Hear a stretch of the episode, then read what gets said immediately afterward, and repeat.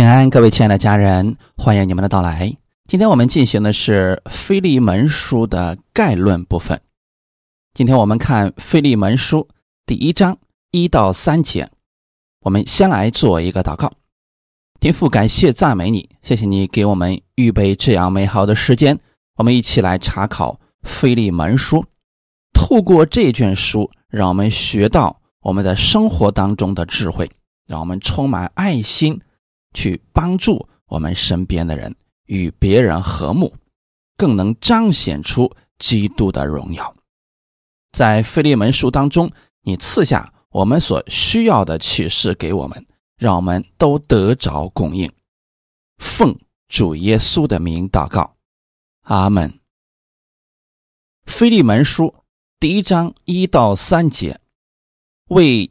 基督耶稣被囚的保罗同兄弟提摩太写信给我们所亲爱的同工菲利门和妹子亚菲亚，并与我们同当兵的亚基布，以及在你家的教会，愿恩惠平安从神我们的父和主耶稣基督归于你们。阿门。腓利门书只有短短的二十五节，它是保罗书信当中最短的一封。在这封信中，保罗给我们很多生活当中的教训。因为我们不仅仅是在学真理，什么得救的真理啊、啊信心啊等等，还有一点就是在生活当中遇到问题了，我们该如何及时的使用这些真理。这里提及到的有弟兄关系、主仆关系，以及家庭当中出现了矛盾的时候，我们该如何用真理去处理？这里提到了一个人叫阿尼西姆，他是从他主人家里边逃出来的，后来遇见了保罗，保罗对他的照顾是无微不至的。那腓利门书呢？这里就提到了。保罗要为阿尼西姆说情的这样一个故事。保罗把阿尼西姆当作自己的弟兄。那实际上，阿尼西姆原来在菲利门家里边呢，他是一个奴仆，所以这种关系他很复杂，就类似于说什么呢？现在一家人他都信耶稣了，到了教会之后，他们成为了。兄弟姐妹回到家里边呢，他们依然是世上的这种关系，所以他们有多重的关系在其中。如何及时的去处理、正确的去处理这些关系，非常的重要。在这封短信当中，我们可以看到保罗有极大的爱心，他能够把爱体现在生活上，就算是。对待一个极其卑微的奴隶，他也是如此的。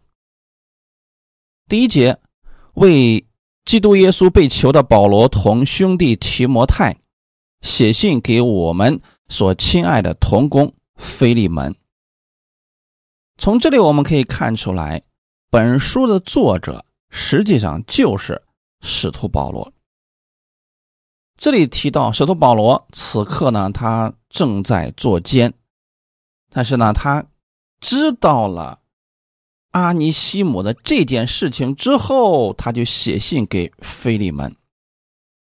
严格意义上来说，本书是一个私人的信函，在这里边并没有什么真理方面的教导或者神学教义。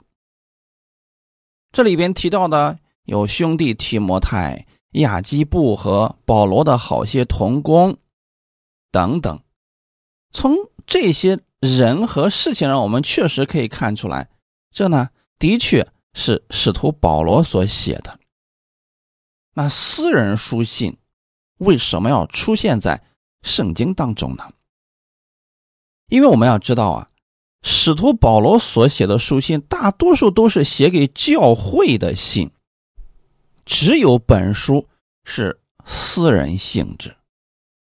我们前段时间分享的提摩太前后书和提多书，虽然说也是写给个人的，但是他的信息讲的并不是个人的私事，讲的是教会的牧养以及管理的方面这方面的真理。那有很多人就觉得这卷书就不应该出现在圣经之中，因为他没有讲到什么样的真理。其实这样去想的人，他并没有领悟到圣灵要给我们的教训。虽然本书所记载的是一些私人的事情，但是他所表现出来的爱心、智慧。比如说，主仆之间、朋友之间、神的仆人与信徒之间的这种关系是如何把它理清的？在这封书信当中，有非常实用的价值。那圣灵是借着保罗写了这一卷简短的书信。我们跟别人相处的时候啊，绝对不是用高深的理论，而就是要用具体的。一些实例、简单的方式跟别人相处的，因此我们跟别人相处的时候啊，需要有这方面的启示。那我们再来看一下，接受的人是谁呢？费利门书的第二节，和妹子亚菲亚并我们同当兵的亚基布，以及在。你家的教会，这里提到了和妹子亚菲亚，这里的妹子指的是主内的姊妹。亚菲亚按这封书信的私人性质来看，她应该是菲利门的家人，可能是他的妻子。也就是说啊，他家有一个奴仆叫阿尼西姆，携款逃跑了。他的妻子在处置奴隶的这件事情上有非常重要的决定权，所以在这里保罗特别提到了亚非亚，并我们同当兵的亚基布。同当兵原文是指一同经历过激烈战役的战友，在这里主要指的是一同。为主做工的人，都称之为同当兵的。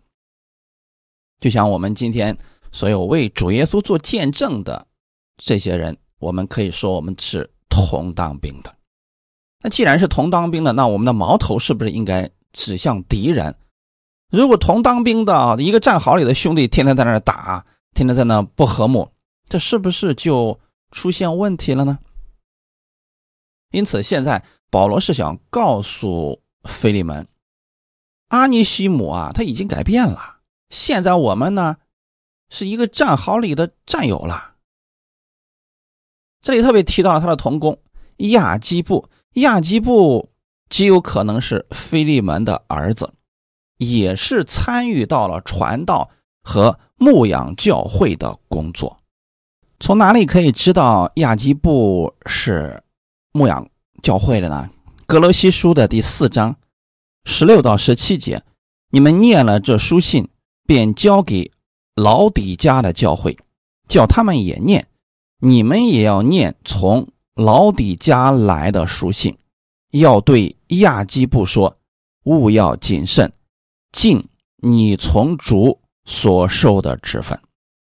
啊，通过这些话语，我们可以看出来啊，亚基布并非以。普通的信徒，他也是参与到教会的服饰当中的。后面又提到，以及在你家的教会，哥罗西教会的信徒，很有可能就是在菲利门家里聚会。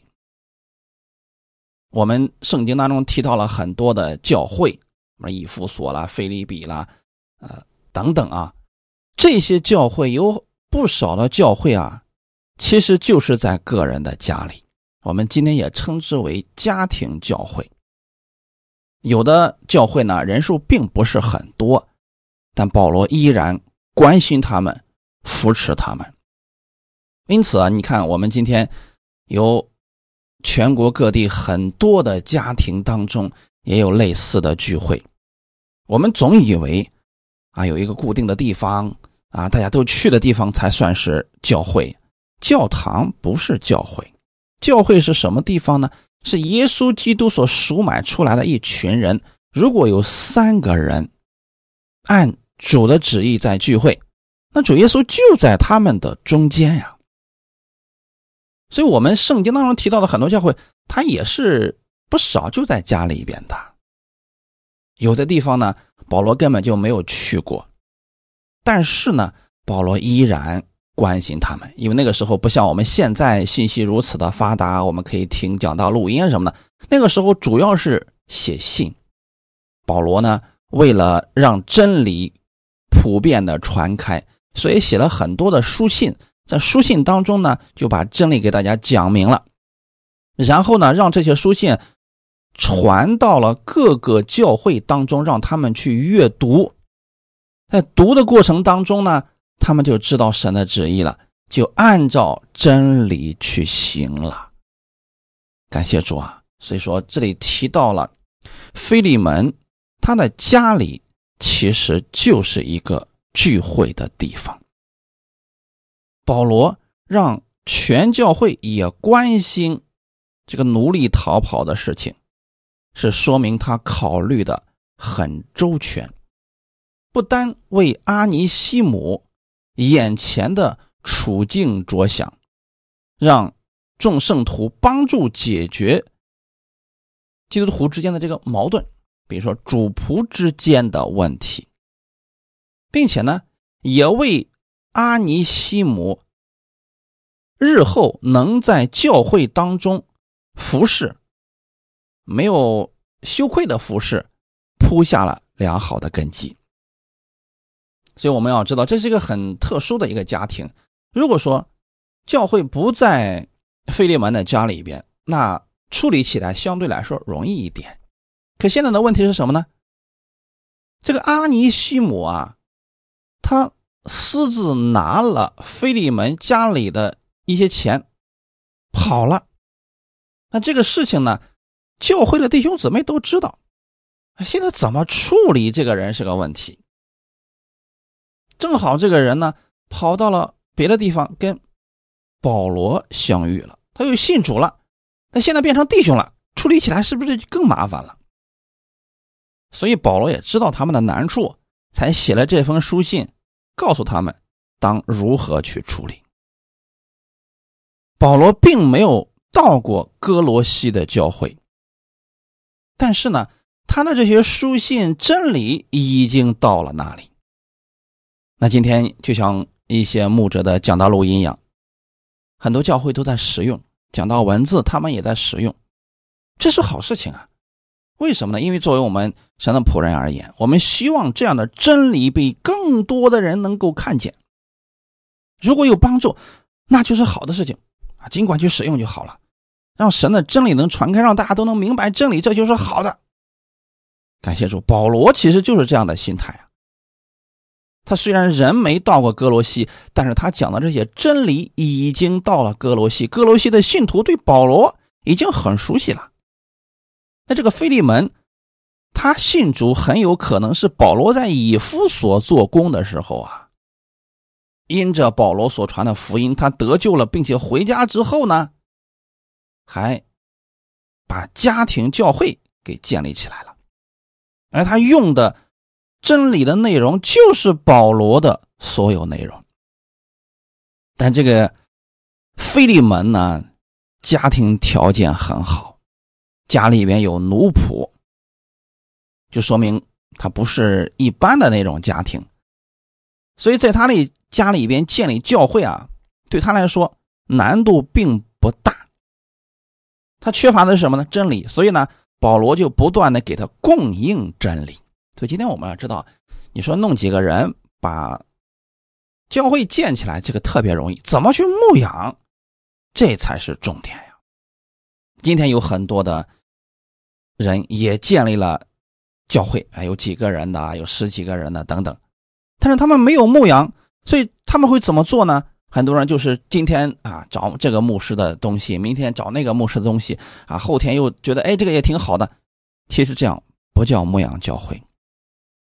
真正牧养教会是按照神的真理来，可不是今天这儿找一点，明天那儿找一点，是系统的让大家认识真理，认识耶稣基督。菲利门给我们做了一个很好的榜样，他没有到处去找别的这个牧者，他就是领受保罗所讲的信息，就是用保罗的这些信息不断的去牧养哥罗西的教会。感谢主啊！通过菲利门书，我们可以看出来，这个人啊，他常行善事，热心帮助人，接待圣徒。本书二十二节就提到，保罗吩咐他啊，要为自己预备住处啊，很有可能我们知道啊，这样的事情对菲利门而言已经不是第一次在做了，他过去很有可能就常常接待神的仆人。那本书的写作原因和目的究竟是什么呢？从本书的内容可以知道，菲利门是保罗引领信耶稣的，而且后来跟保罗成为了亲密的朋友。这个菲利门有一个奴仆叫阿尼西姆，阿尼西姆呢偷了他主人菲利门的钱。逃到了罗马，在罗马呢遇见了保罗，保罗呢就引领阿尼西姆悔改，信了耶稣。阿尼西姆悔改信耶稣之后啊，他就一直想跟着保罗，并且呢尽力在服侍保罗。保罗认为啊，他既然是菲利门的。仆人又曾经偷窃了主人的财物，现在已经信了耶稣基督了，应当先到他主人那里，求他主人的赦免。你不能就让这个事儿就过去啊！虽然说保罗想留下阿尼西姆来服侍他，但是有件事没完成啊，就是他跟他过去主人的这个问题还没有解决。那这种情况之下呢，菲利门又不知道阿尼西姆悔改信耶稣了，所以保罗就写了这封信，说明缘由，并且为阿尼西姆恳切求情，希望菲利门能照他的请求宽恕阿尼西姆的过失，重新收纳他。你有没有发现？保罗在做着和睦的工作呀，阿门。这是我们所有信耶稣的人都应该有的这份心。不管别人跟其他人之间有多大的矛盾，我们不应该加深矛盾，应该是想办法化解别人的矛盾。仇敌的工作是什么呢？见缝插针。让两个人之间矛盾更加加深，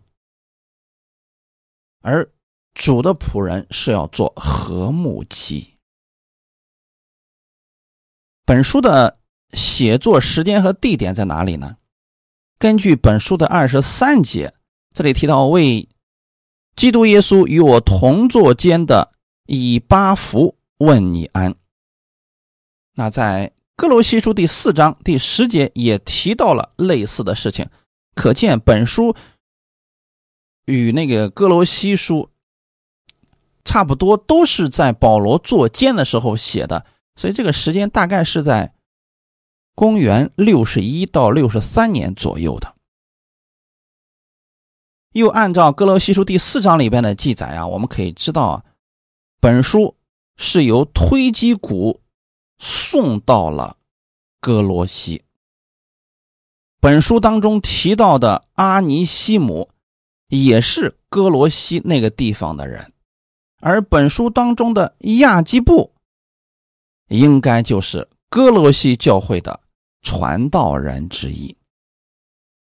那本书究竟给了我们什么样的帮助和看见呢？在本书当中有一个疑难的地方，就是涉及到了当时的社会制度。那个时候呢，是奴隶制度的社会。古的时候啊，不论是我们这里还是西方，都比较盛行奴隶制度。使徒们在那个时候宣传福音、见证耶稣基督，并不是要干涉和改变当时的社会制度。我们一定要切记这一点。不论我们在哪个国家传福音，我们不是要。干涉政治，我们也不是要改变社会，我们要改变的乃是人心，让人信服耶稣基督。阿门。那有一些别有用心的人呢，总是想利用宗教、利用信仰啊，去改变社会制度。甚至说推翻社会的一些制度等等，这个不是我们要做的事情，那是神做的事情，阿门。所以圣经你从头读到尾，它都不是要推翻社会的一些制度的。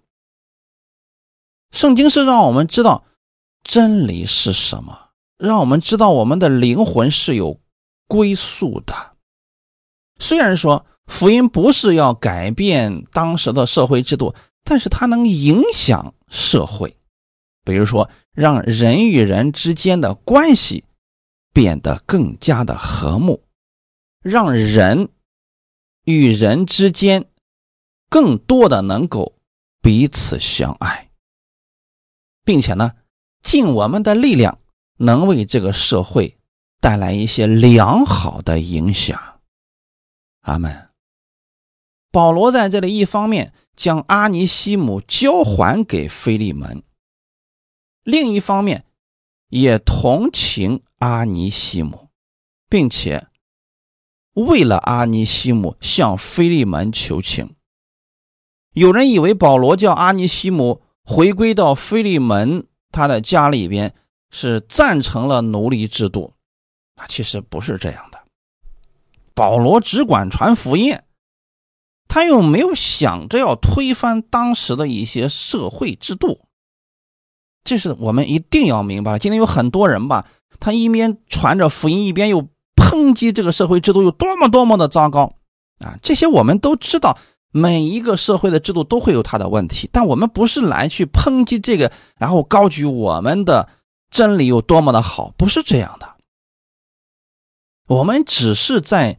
当下的社会制度之下，将神的福音传开，这就可以了。阿门。因为当时的保罗就在那样的奴隶制度之下，所以他也要顺服这种制度。既然阿尼西姆是菲利门的奴仆，那就得让他回去。只是呢，让他回去之后，不能够。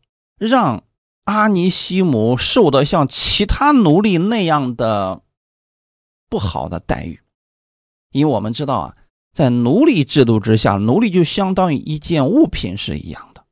如果这个奴隶敢偷主人的东西，并且私自逃跑，一旦被他的主人抓住之后，那他的主人是可以处死他的，并且不用负任何的法律责任。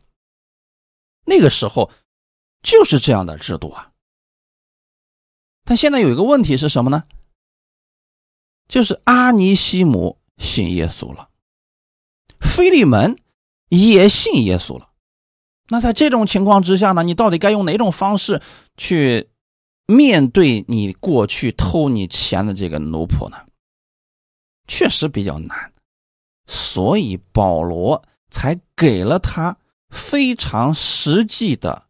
处理建议，他们这跟当时的奴隶制度可是毫不相干的。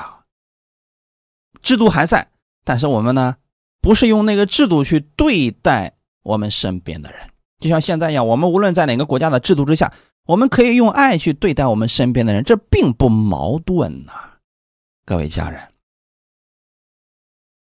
现在呢，保罗并没有说阿尼西姆。犯了那些罪啊，就可以一笔勾销，怎么呢？保罗的意思是，他以往所犯的那些罪行，该赔的，我替他还上。这是有一个非常大的度量才能做到这一点呀。保罗并没有无视当时的社会制度啊，他只是向菲利门表达了自己对阿尼西姆的态度，就是想告诉菲利门，阿尼西姆现在改变了。这也正好可以说明，在保罗的心中啊，他并没有阶级的观念。并没有因为阿尼西姆是一个奴隶，又是一个逃犯，就看不起他。其实这样的事情在今天这个社会当中吧，我们很容易就戴着有色眼镜去看我们身边的人。比如说，这个人过去曾经犯过罪，被国家定罪了。好，那现在当我们再遇到这样的人呢，我们心里面也觉得，哎呀，他过去曾经做过这样的事儿啊，我们就。本能的就会排斥这样的人，这就是为什么很多人有刑事犯罪前科的人出来之后很难找到工作的原因，也在这儿。因为这个社会吧，很难接受这样的人。那在当时奴隶制度之下，一个奴隶偷了他家主人的钱逃跑，这个可是非常严重的令大家厌恶的事情啊。但是保罗没有从心里边看不起。阿尼西姆只是将耶稣基督的福音传给了他，没想到的是什么呢？阿尼西姆接受了耶稣，并且呢，真的悔改信耶稣了。这跟保罗对他的态度应该是有直接的关系的，因为保罗并没有轻看他，称阿尼西姆为捆锁中所生的儿子。他要求菲利门待他像亲爱的兄弟，感谢主！这种不分阶级、用爱心待人的态度，是值得我们去学习的呀。因为我们身边有很多的人，他们并不可爱，你如何才能去爱他们呢？你心里边首先得有基督的爱，你才能这样，不戴着有色眼镜去看任何人。即便这个人过去确实做过错事，你现在看他是基督里的人，他所有的罪被基督赦免了，你就知道如何去对待他了。阿门。这一点对我们来说非常的重要。我们每一个人都应该学习保罗本着福音真理的原则去跟我们身边的人相处啊。哈利路亚！使徒们的工作绝对不是要做改革，对社会进行推翻，不是这样的事情。他只是将基督的真理向大家讲明。阿门。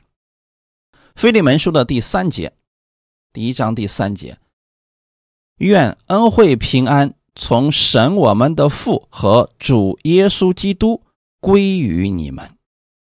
这是保罗写书信的时候经常性的问安，我们不要觉得这是一些客套的问安。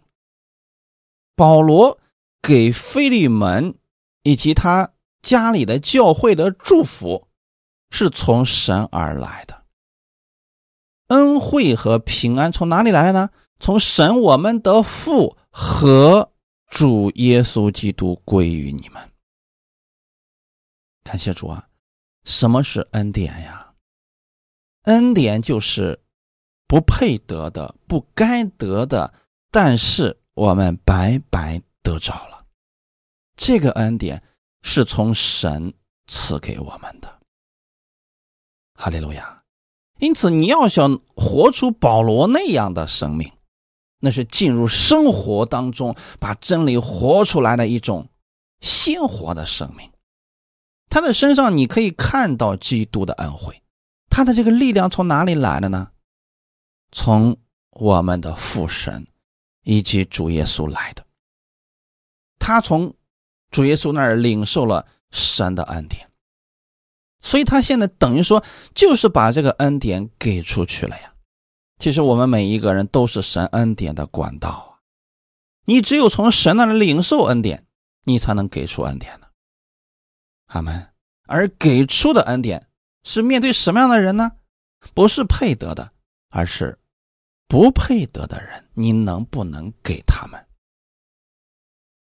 这是恩典，平安，平安也是从我们的父和主耶稣基督来的，从那个地方赐下来给我们的。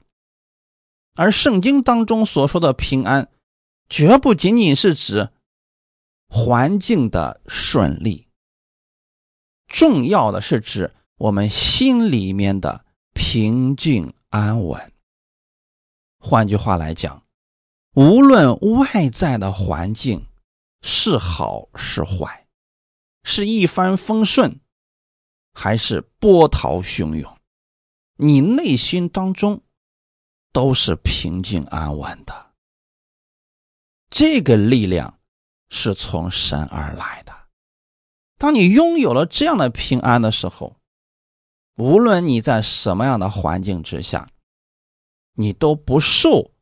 周围的人和事情的影响，就拿保罗来讲，他现在是在监狱当中啊，在监狱当中，人家受影响了吗？没有，继续传福音，继续做他的施工。就算后来他知道自己要被杀头了，人家也没有惧怕，没有求饶，而是怎么做的呢？继续做神的工作。那这份力量何等的大呀！因为他的目光一直都在天父和主耶稣的身上。阿门。这份力量能让我们在任何环境、任何地点都享受神的恩典。这份力量能使我们与人之间和睦相处。哈利路亚！所以保罗这里提到的是，我们所得着的平安恩惠，都是从我们的父和主耶稣基督而来的。为什么这里提到是我们的父呢？因为每一个相信耶稣的人，天父都是他们的供应者，是恩典和平安的源泉，我们都可以领受的。不仅仅只是保罗可以领受，我们也可以的。你要将你的目光放在神的真理上，你就可以领受这份力量，你就会知道如何去处理你身边与你有关系的这些人和事情了。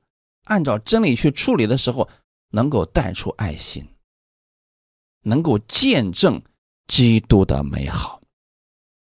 阿门。恩典是神的礼物。不是人凭着自己的好行为获取的，也不是人靠着自己的努力赚取的。平安也是如此，这是神所赐给我们的，让我们无论在任何环境之下，我们都能拥有从神而来的恩惠平安。感谢主，愿神赐给你们智慧，能够在。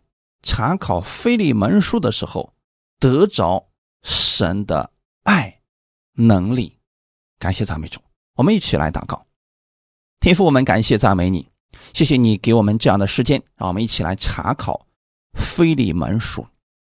借着这卷书，让我们知道如何熟练的使用真理进入我们的生活，也让我们有智慧去处理我们生活当中的问题。用你的真理去处理，能够带出美好的结果，并且能归荣耀给我们的父神。感谢赞美主，帮助我们在这卷书当中都得着启示。奉主耶稣的名祷告，阿门。